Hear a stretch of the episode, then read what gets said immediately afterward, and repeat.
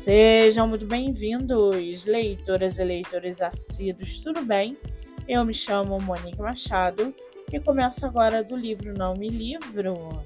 A sinopse e o trecho narrativo a seguir são originais e disponibilizados pela própria autora. Lembrando que esse e outros episódios você pode ouvir pelo aplicativo do Spotify ou se inscrever no canal do YouTube. Muito bem!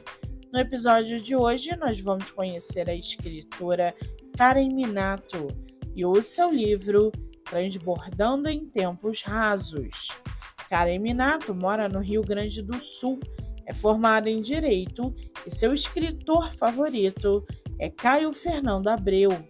Já o seu livro, chamado Transbordando em Tempos Rasos, extravasar emoções por meio de palavras, contrapondo o momento atual, marcado por relações líquidas, facilidade tecnológica, superficialidade e falta de profundidade nos relacionamentos como um todo, transbordando em tempos rasos, é sensibilidade à flor da pele, mas, sobretudo, um mergulho profundo sobre o amor, o amar, o ser, o viver e o existir sem máscaras ou escudos.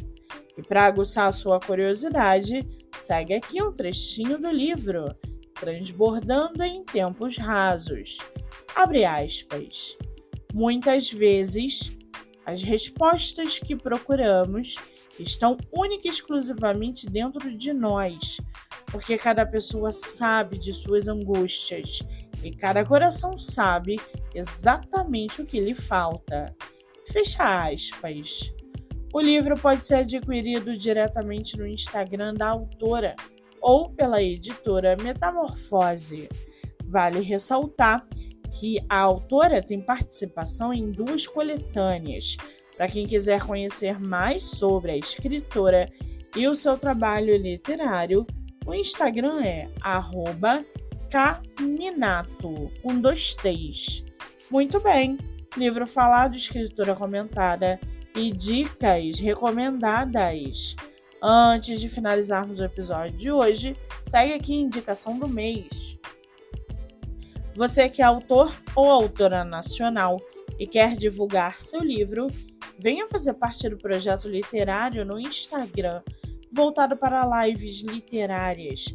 O projeto que gera resultados já teve mais de 300 autores entrevistados e está com a agenda aberta. Não fique de fora. Acesse o Instagram MoniqueMM18 para mais informações. Eu sou Monique Machado e esse foi do livro Não Me Livro.